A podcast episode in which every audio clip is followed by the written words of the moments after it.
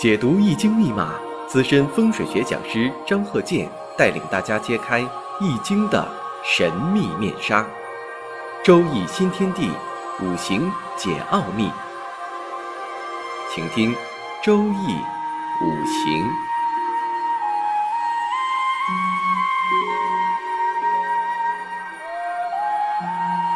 上山微电台荣誉出品。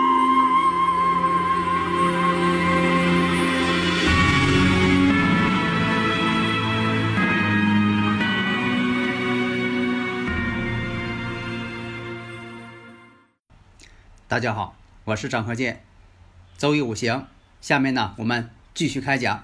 我们先看这个例子：甲午、庚午、丙申、丁酉。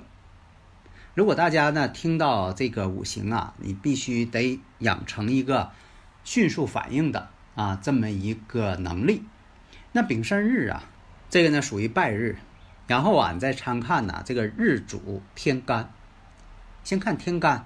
天干代表你自己，天干呢，这个日主啊，地支呢，代表呢是夫妻。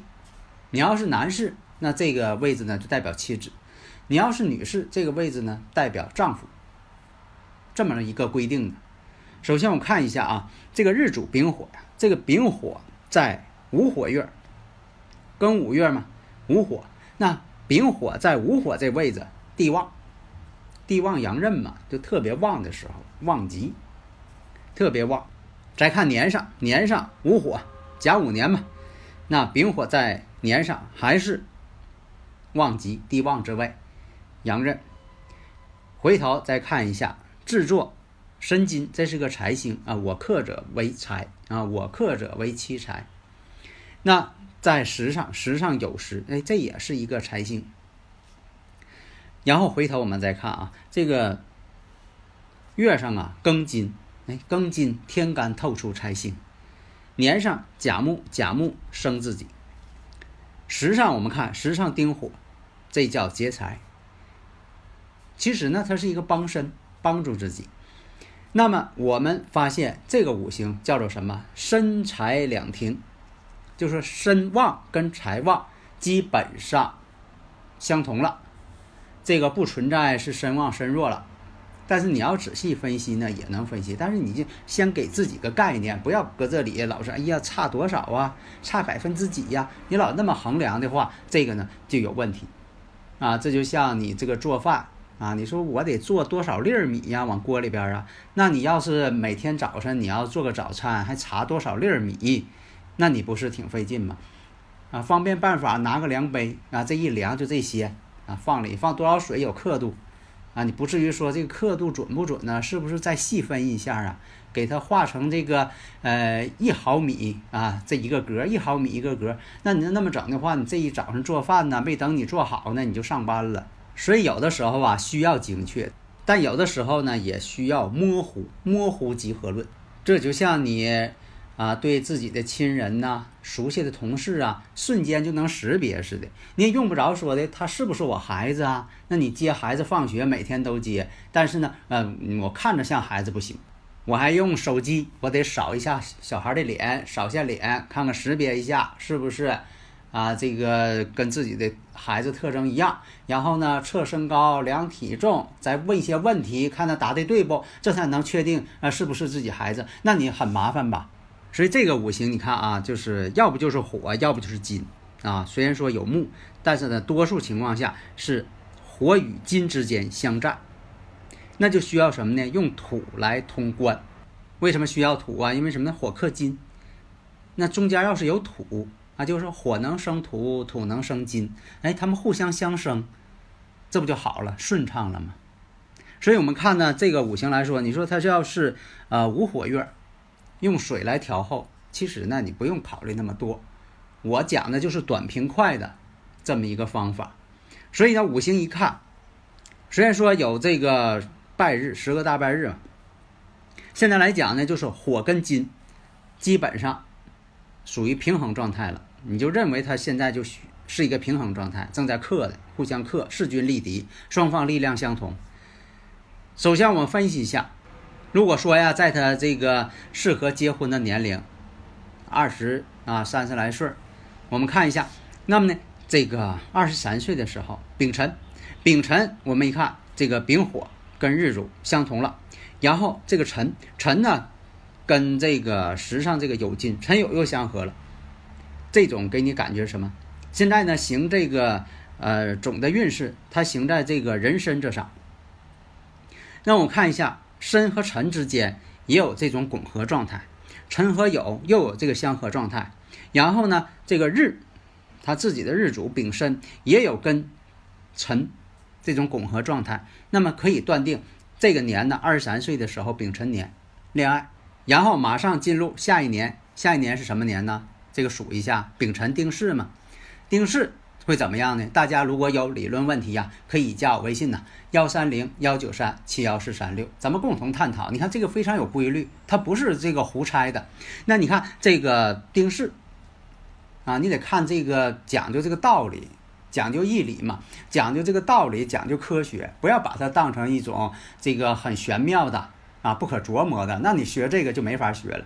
那丁巳，丁巳一出现，你就可以判断结婚了。啊，果然是丁巳年成婚，成婚之后，那不光是光成婚呢，那这一年光结婚了，他不干别的了，是吧？所以说，你看丁巳一来了，火又旺了，而且巳火呢又跟这个日主申金相合了，这什么意思呢？合作做生意，而且呢是自己的夫人给这个做的一个。计划，你看事与申合嘛？你看那合的又是啊婚姻宫嘛，所以说这一合之后好了，做生意了，做的是啊什么样生意呀？与汽车有关系的啊？为什么有去跟汽车有关系啊？车呢本身这个汽车它属金，因为它这个整体多数都是金属的。当然了，你说它呃有水的性质，它还得动呢，但是实际上它就是金。你得看这个本质是什么啊？做这个汽车生意。然后呢，后半年，后半年改什么了？改成跟这个食品有关了。那他又换了。那为什么他换了呢？从这个十年运势上来看，你看他他这是走的是人参，这十年走的人参。那么跟这个年上啊，丁巳啊，正好是天合地合。其实呢，你从这个运程上都能看出来他成婚。那么呢，为什么说的这个又换成啊与饲料有关？哎，丁寅合木。丁寅和睦，然后跟运程上又是巳与申相合，你看连合两回，变了两回职业这一年。但是呢，这两回呢，哎，这一年当中他都挣钱了。为什么说的能够挣到钱？第一呢，我们看一下巳与申合，丁寅呢又和睦，都是什么呢？对他这个日主啊，这个火呀相旺的时候，相旺的时候呢，他就能够担起他这个五行财星，因为这个五行当中。啊，这个生日五行当中啊，这个财星啊，金呐也是非常旺。你看它日主是金，时上又是金，月上天干又是金，财气通门户，财气通门户，无人不富了。所以说从这方面来讲呢，哎，这个判断呢挣钱了。然后我们再看戊午年，戊午年这一年呢还是挣钱了，生意还是不错。为什么说还是挣钱呢？首先我们看一下啊。这个戊午啊，这个土啊，它给通关了，因为这个火金相战，然后这个土呢过来了，土过来之后，火能生土，土能生金，它这十神三关一到，啊，一通关之后还是挣钱，而且呢做的呢还很卖力气，为什么呢？戊午嘛，这个丙火呀，在这个午火上啊，属于旺地呀。虽然说呢，有些事情呢不大顺利，为什么三个午火相刑了？但是总体来讲，它是大趋势是要挣钱的。所以戊午年求财做生意挣钱。我们再看一下己未，己未年呢还是挣钱。为什么是这样呢？戊与未合，而且呢这土呢还是能够通关。你看咱一通关，他的生意就好。下面我再看一下庚申年。这个很特殊，你看有的时候啊，这个五行当中吧，啊财星到了呢，他不挣钱了，有的还赔钱了，有这种情况，非常多呀。到这个呃，对他来说这一年呢是他财星，结果财星一到反而赔钱，求财的欲望倒是有，但是他不挣钱。那我看一下庚申，庚申对他来讲呢是财星，结果呢这一年呢反而赔钱了做生意。为什么呢？金太旺了，身弱不胜财嘛，金太旺了。那么到了这个辛酉年，随之而来的辛酉年，到了辛酉年之后啊，又怎么样？又赔钱，赔的还很多。所以你看这两个呃财星啊，就是大家有很不理解。那你说他财星到了，而且五行还挺旺，他为什么这个做生意反而不挣钱还赔钱了呢？哎，这就是说什么呢？有的时候吧，你得看他这个五行当中强弱旺衰。如果说的这个庚申跟辛酉都到的时候，这个金就过量了，担不起了，所以说呢就会出现这种情况。结果呀，前面这个做生意这个一些呃积累呀，到这个庚申年呐、辛酉年呐啊，全赔进去了。最后怎么样？壬戌年到了壬戌年的时候，这个企业就倒闭了。那为什么说是壬戌年呢？首先我看一下，这个戌土啊，申酉戌又合金局了，金又变旺了，又担不住了。而且呢，这个壬水呀又要克它了，水克火嘛。它是这个丙申日嘛，这样来说呢是一种相克关系。另一个我们看癸亥年，癸亥年呢，他也不想做生意了，开始学习这个五行学。呃，学的怎么样呢？还算可以。那有的朋友问了，那是不是这种情况？呃，身财两停，呃，或者是身稍微弱一点，出现这个财年的时候都不挣钱的，都要赔钱的。大前提你得看好。它是丙申日啊，丙申日是十个大败日，它容易出现这种症状。假如说它不是这个日子，如果说的出现这个财担不住的情况，也不至于说的整的一败涂地。所以你看，你得看这个大前提是什么？大前提呢，它就是已经定下来了，这丙申日啊，拜日啊。那拜日呢，以前我讲过呀，你像很多这个拜日，小的时候就得花钱。你像说这个，呃，从小到大。这个补课费呀，就花的是几十万，啊，到后来呢也没考的怎么样，考过大专。你像有的孩子呢，你没给他怎么补课，哎，后来考的还挺好，考这个重点大学，人照样考上了。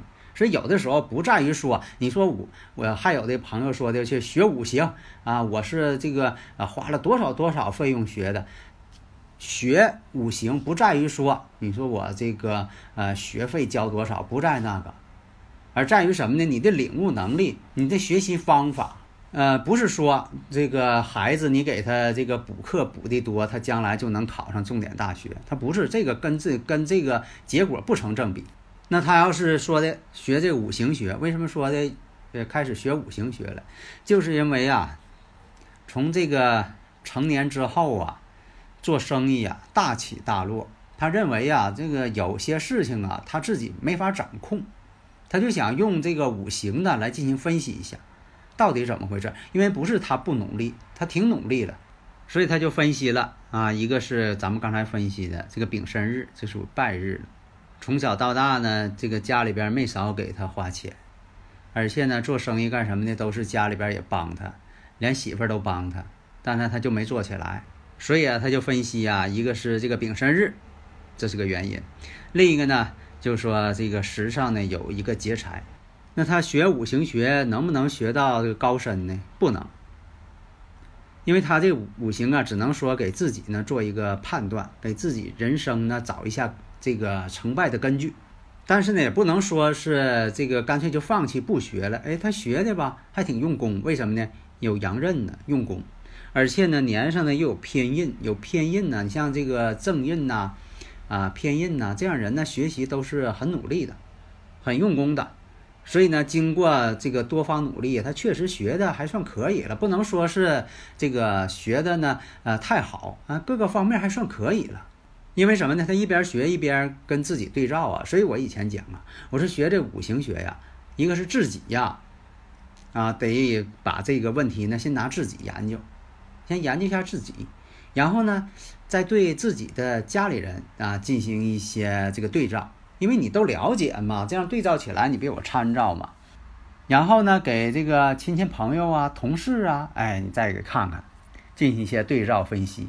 最后你再给陌生人，这样才行呢。你不能上来就给陌生人去研究啊，因为你这个没法掌握自己的理论，自己的这个方式方法又没有形成，没有形成一个科学的体系，那你研究起来肯定是走弯路。所以啊，你看我们分析这个呃生日五行哈，你必须有一个前提条件。你像说一看啊，这种这个拜日啦，呃，这个五行当中啊，财是什么结构啊，等等这方面，你必须确定下来。就像说以前讲过，从科学角度讲，这个内外因，呃，哲学上内外因似的。你前提条件说这个鸡蛋是否能孵出小鸡，第一，它必须是个鸡蛋，而且必须是个好鸡蛋。如果说它不是鸡蛋，你说是个石头，它长得像鸡蛋，那你怎么孵化它也不行。所以呢，这就是研究理论的一个科学方法。好的，谢谢大家。登录微信搜索“上山之声”或 SS Radio，关注上山微电台，让我们一路同行。